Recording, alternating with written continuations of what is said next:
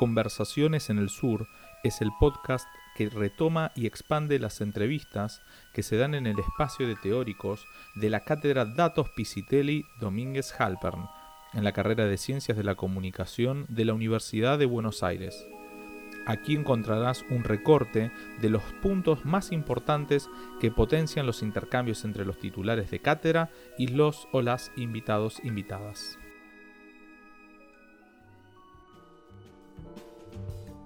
Buenas tardes, buenos días, buenas noches. Bienvenidos a nuestro teórico número 7 de Datos UBA, y transmitiendo desde la Universidad de Buenos Aires, eh, en Argentina. Y ah, en un día muy especial estamos en nuestro segundo espacio de entrevistas. Y en este segundo espacio de entrevistas nos conectamos, nos, eh, nos volvemos a enlazar eh, con el continente y en este caso con México y le damos la bienvenida a María José en Contra y Vilalta, eh, que eh, es una amiga, es una doctora en historia, tiene una mención honorífica en la Universidad Iberoamericana de México, estudia la licenciatura, pero se llama, insisto, se llama María José en Contra y Vilalta vamos a hacer un, gran viaje con ella y con nuestro titular Alejandro Pisitelli, pero antes de, seguir presentando a María José, vamos a ir saludándolos. Buenas tardes, buenas noches, buenos días. María José, ¿cómo estás? Muy bien, muchísimas gracias Estela, este, muy contenta de estar con ustedes y la verdad que muy, muy, muy agradecida, muy agradecida. Pero vamos a ir conociéndola de a poquito. María José, ¿qué, qué delicia nos preparaste el día de hoy?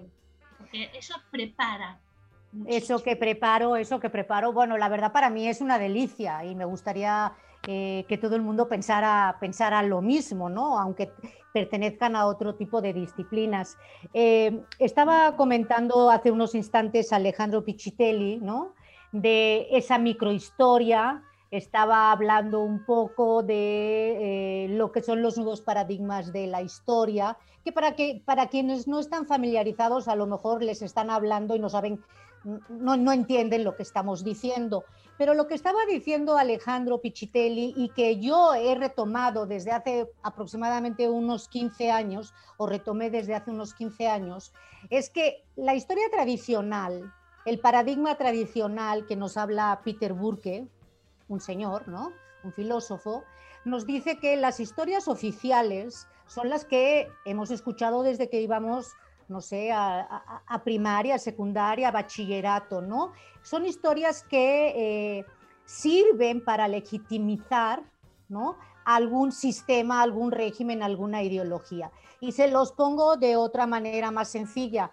Si les preguntamos a cualquiera quién descubrió América, pues obviamente todo el mundo va a decir Cristóbal Colón,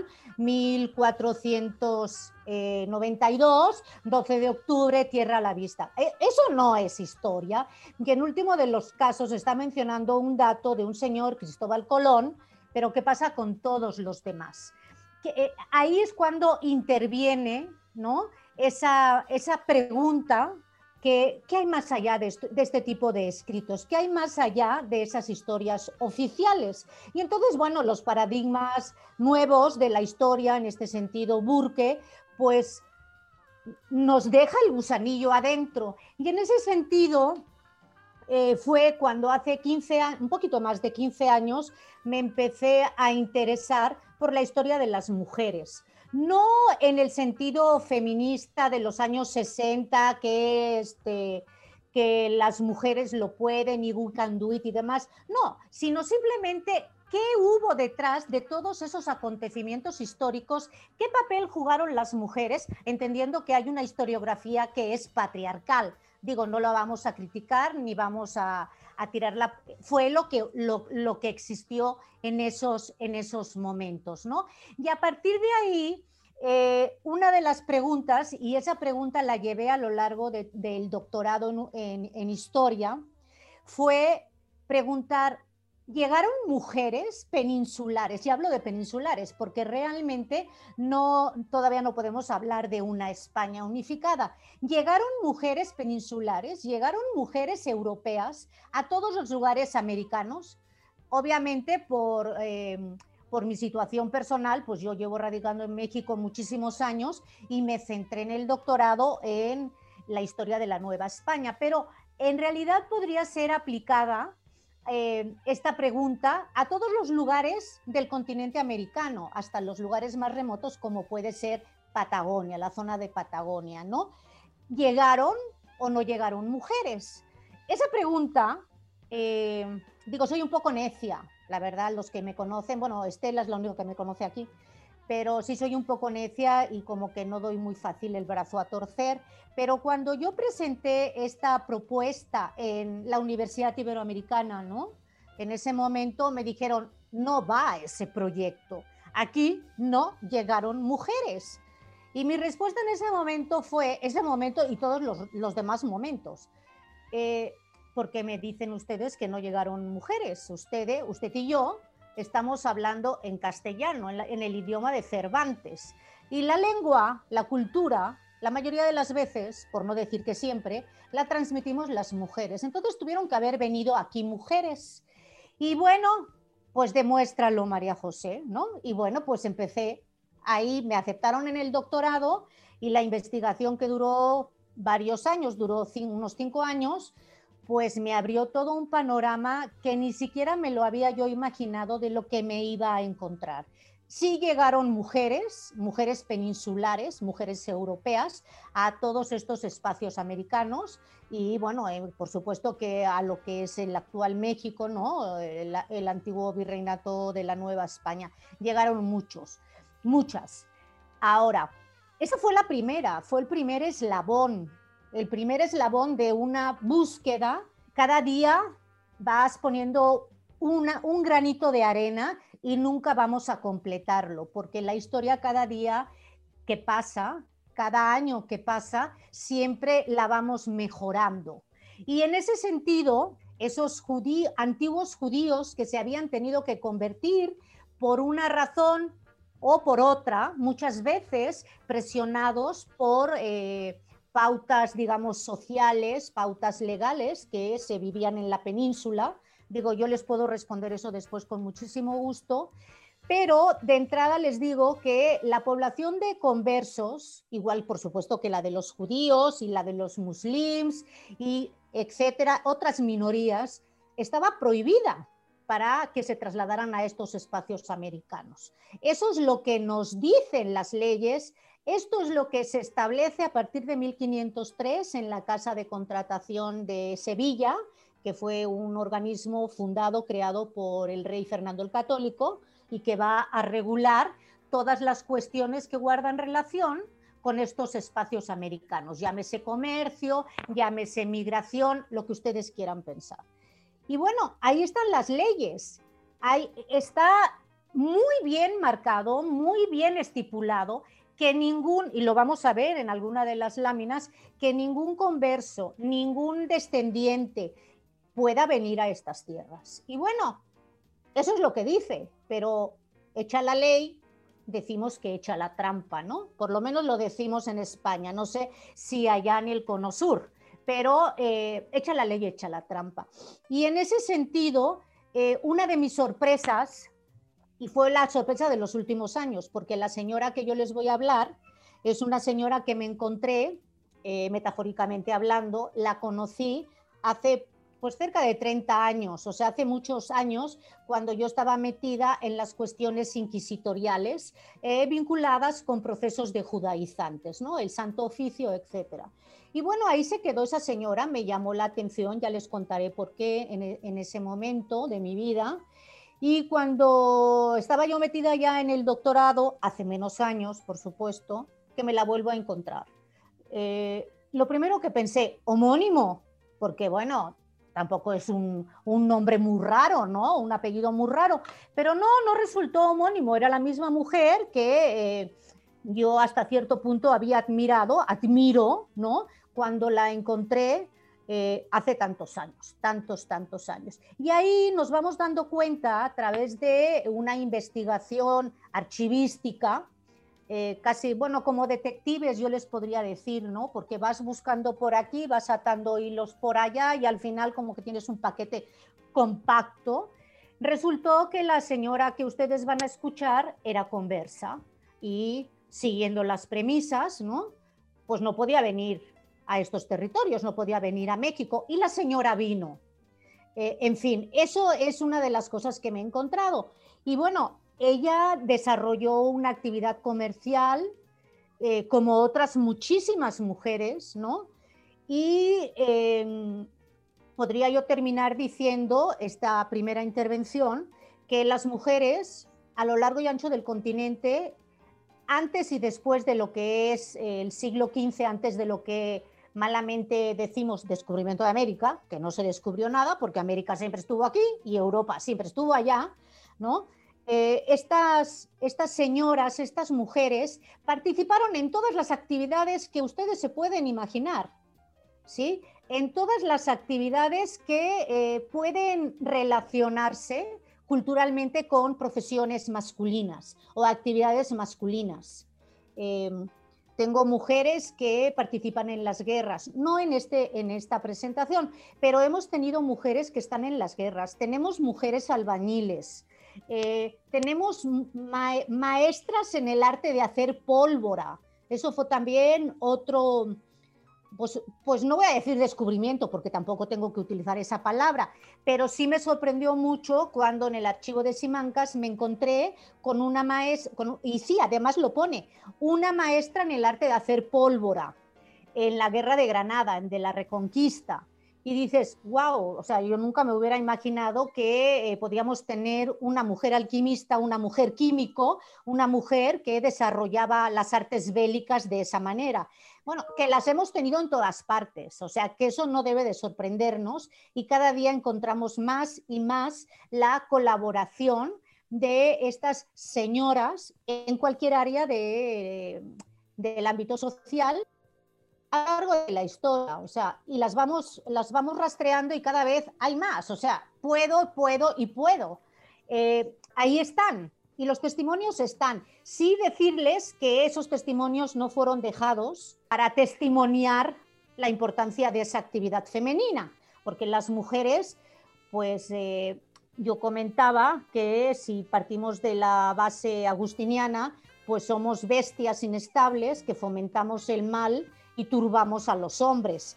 Digo, debe de haber mujeres así, pero también hay caballeros que, en fin, ¿no? O sea, no es específico, pero es una, es una historiografía patriarcal hecha para la población masculina y nos fueron eh, tratando de colocar en unas imágenes que eran imágenes masculinas, pero ¿dónde está la mujer? Entonces la mujer está en esos archivos, archivos notariales, porque testimonian sus operaciones, compra, venta, libertad de esclavos, lo que ustedes puedan ocurrir, pensar y desear. Lo mismo que un hombre. A ver, María José, ¿y cómo es que la descubrís? Porque vos eh, en tu tesis de, de maestro, en realidad la descubrís en el, juicio inquisitorial de ella resulta que eh, empezamos a, buscar procesos, bueno, empiezo a buscar procesos y me encuentro con un proceso, uno de los primeros procesos eh, realizados en 1593, en el 95, perdón, ¿sí? Eh, de, que se inicia por la denuncia, ¿no?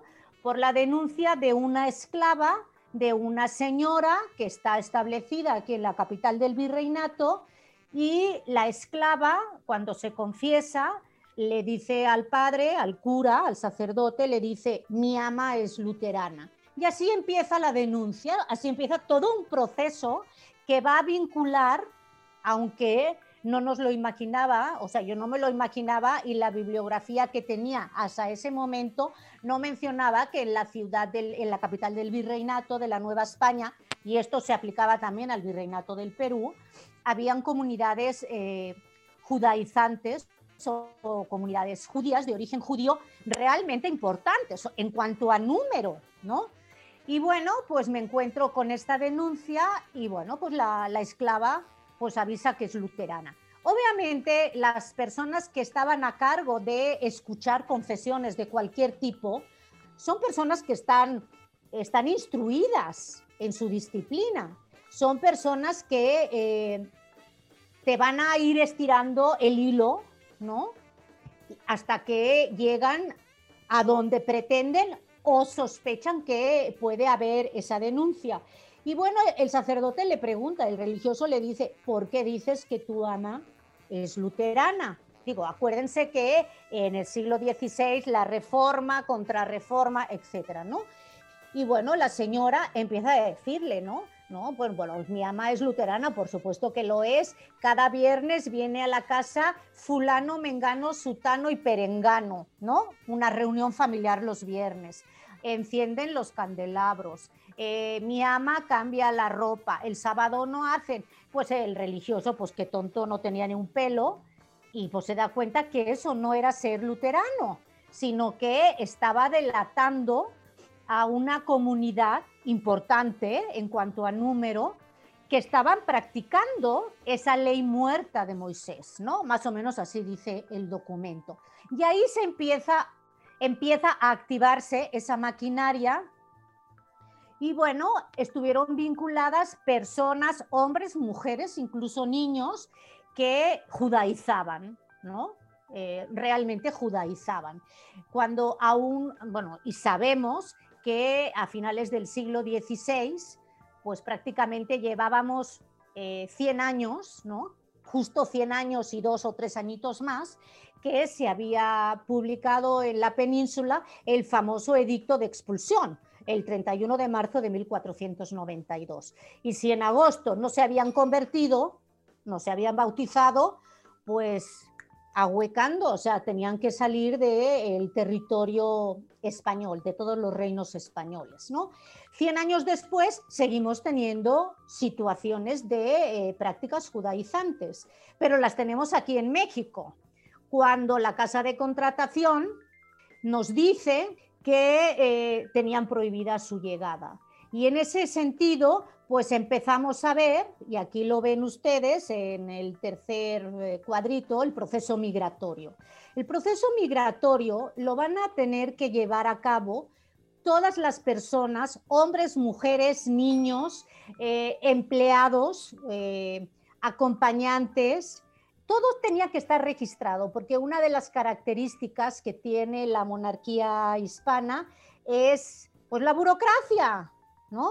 Digo, más allá de, términos o más allá del trabajo de exégesis, de la paleografía, de las sorpresas, del descubrimiento de, toda esta cantidad de mujeres eh, que cumplían funciones tan diversas y que son como, como las ocultas, ¿no? como las olvidadas, como las ignoradas. Después eh, vos comentaste en una de las entrevistas que te hicieron que mm, eh, la presencia de las mujeres en estos cargos eh, no se mantuvo mucho tiempo. Hubo, en, el, siglo XVI sí hubo mucha presencia y a partir del siglo XVII empieza a, desaparecer esa preeminencia, ¿no? Pero una de las cosas que más me interesa, bueno, nos queda muy poquito tiempo y es lo que más me fascina de tu trabajo, es eh, cómo no, no, te ahogaste en esos archivos, cómo yo que soy claustrofóbico, ¿viste? No me metería ni en la cápsula que va a la luna, pero tampoco en el archivo de India ni en el archivo general de ningún lado. ¿Cómo te metiste adentro? ¿Qué sentías cuando encontrabas algo? Eh, ¿cómo, te ponías? Eh, ¿Cómo, fue esa cosa bien vivencial, ¿no? De, meterte en esa especie de laberinto borgiano donde no sabes si vas a encontrar nada y de repente te encontrás con Ana Báez o te encontrás con, con la conversa esta que la denuncian por luterana y, esas cadenas causales fantásticas. ¿Cómo, ¿Cómo fue esa experiencia vivencial, existencial? Pues mira, yo creo que lo primero que tienes que hacer cuando quieres abocarte a algún tema de investigación, ¿no? Tienes la idea que quieres investigar algo sobre ese momento o sobre esa persona o sobre tal o cual situación, pero vas en blanco, o sea, yo voy en blanco, yo voy en blanco ibas en blanco. Cuando yo me topé con esta señora, yo iba nada más a ver el procedimiento inquisitorial y para ser más puntual, para ser más puntual, durante ese periodo de tiempo estaba yo eh, rascándole al, al Real Fisco de la Inquisición, que era la hacienda de la Inquisición. O sea, porque hay muchísimo, muchísimo que hablar. Y dentro de ese real fisco te empiezas a encontrar con, datos. Y unos te pueden llegar a simpatizar, puedes tener mayor facilidad a la hora de paleografiar, pero sí sé, y la verdad ya lo sé, o sea, ya lo sé, han pasado muchos años y yo ya no tengo 20 años, ¿no? Veintitantos años. Pero a veces puede resultar frustrante. ¿Por qué? Porque dices, llevo una semana metida en un archivo revisando y tratando de encontrar algún documento que me pueda llamar la atención para abrirlo y ojearlo y no encuentro nada, y no encuentro nada. Pero, pues ahora sí que la serendipia famosa, ¿no? A veces no lo buscas y te la encuentras, como el caso de la última parte de, este caso de Ana, de Ana Baez. Eh, yo creo que has de ir con la mayor apertura de que un día puedes encontrar mucho, pero a lo mejor te pasas dos semanas que no encuentras nada, pero es parte del proceso. Y bueno, a mí sí me gusta sentarme, yo sí soy rata de biblioteca y sí tengo que decir, tengo que confesar que desde que hemos tenido todos la pandemia, pues hemos estado encerrados en casa y yo no he podido estar en un archivo estar, estar, estar en un archivo. Entonces, eh, el contacto con los documentos, el olor que luego te, bueno, ahora llevamos ya el tapabocas, pero desde hace 20 años tienes que ir con tapabocas y con guantes de algodón para meterte en los documentos, porque son documentos que están enfermos. Bueno, es una delicia, ¿qué puedo decir yo? O sea, yo sí lo disfruto. O sea, ojalá la pandemia, por el bien de la humanidad, pase pronto. Pero si lo digo de la manera más egoísta, sí tengo ganas de sentarme en un archivo. Tengo ganas, tengo muchas ganas. y, de volver a encontrarte con, con personajes. Bueno, María José, no, nos has narrado por, en primera persona no solamente eh, como si fuera eh, una, una, historia, una historia de una persona totalmente desconocida y la empezamos a, como vos decías, a admirar en relación a eh, no denunció a sus amigos, no denunció a sus familiares. En, en, otras ponencias vos hablás de en la misma dinámica de tormento, ella solamente expresaba su dolor y nunca señaló nada. Eh, también has relatado la, presencia y la importancia de las mujeres en la ciudad de Nuevo México, de cómo organizaron lo social y, como también, eh, también señalaste la necesidad del arraigo y la, la, constitución de lo, de lo, familiar ¿no? como, como elemento. Entonces esta, esta historia de las mujeres peninsulares que, que empiezan a hacer con vos también nos permite ir comprendiendo el vínculo entre los continentes. En otro encuentro podríamos hablar de, de la transmutación, de cómo las palabras fueron modificando sus sentidos, doncella, eh, soltera, si quieres tirar algún bocado, por ejemplo, eh, eh, yo sería, em, no sé si sería doncella, pero soy, según mi documento nacional de identidad, dice que yo soy soltera y soy madre de dos hijos. ¿Qué me dirías si me, si me ves a los 200 años? ¿Qué esa palabra sola, soltera, ¿qué dirías, María José? No, pues totalmente de acuerdo. Eres soltera, ¿sí? He conocido, amor. Pero has conocido varón. Has conocido varón. Pero no soy doncella. No, porque ya tienes dos hijos, hombre. Bien, entonces, eh, digamos que eh, en la narrativa de las historias, las mujeres también hemos tenido denotaciones que a lo largo de la misma eh, fue bastante reconstruida y cambiada, ¿no? Bueno, María José, gracias, muchísimas gracias por, compartir parte de, tu pasión. Espero que, nuestros estudiantes puedan eh, disfrutar de este, de este encuentro, de este espacio de conversación que hemos tenido con vos. Y, bueno, nos volvemos a, conectar, espero sin, sin época covidense, eh, tomando un café allí en el DF, o si no, ahí en Cuernavaca, donde estás. Ahora estoy en Cuernavaca, pero ya no se llama este Distrito Federal.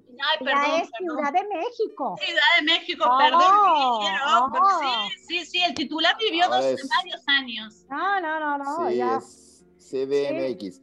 Mira, eh, Mira, este, María José, recién hablabas de serendipity, ¿no? Entonces, cuando estabas hablando ahí de que tenías que ir con la mente abierta y con los ojos abiertos, con las orejas abiertas, con la nariz abierta, con todo lo que fuera, me hizo acordar una frase de Berlín que dice, Je cherche mon bien ou que je le trouve. Eh, o sea, no es que el que busca encuentre, sino que el que encuentra busca. Y en ese sentido me parece que es una máxima eh, metodológica muy bonita, muy interesante. Decías que, que no eras este, eh, rata de biblioteca. Eh, hay una frase en alemán que me gusta mucho que es el Bucherboom, el gusano de libros. Muchos de nosotros somos Bucherboomer. Pues y me gustó esto también de la, deprivación, ¿no?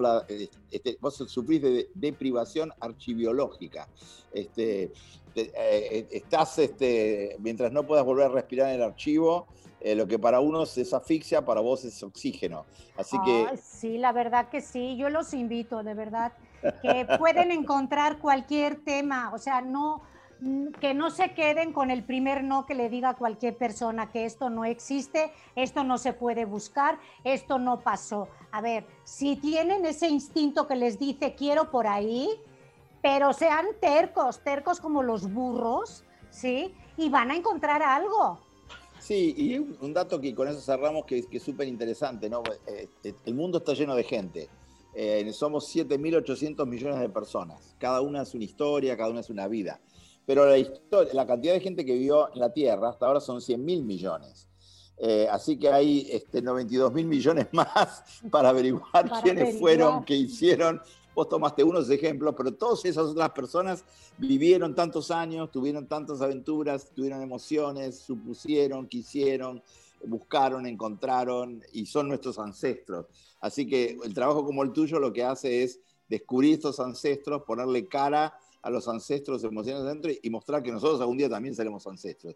Así que muchísimas gracias por tu compañía, por tus investigaciones, por tu entusiasmo y te veremos en Cuernavaca, en la, Ciudad de México, en la, en la calle Tacuba, eh, donde En Buenos Aires, también. O en Triana, o, comiendo aceitunas ahí en los, los bodegones que hay en Triana y arriba, este, esas aceitunas gigantescas sevillanas.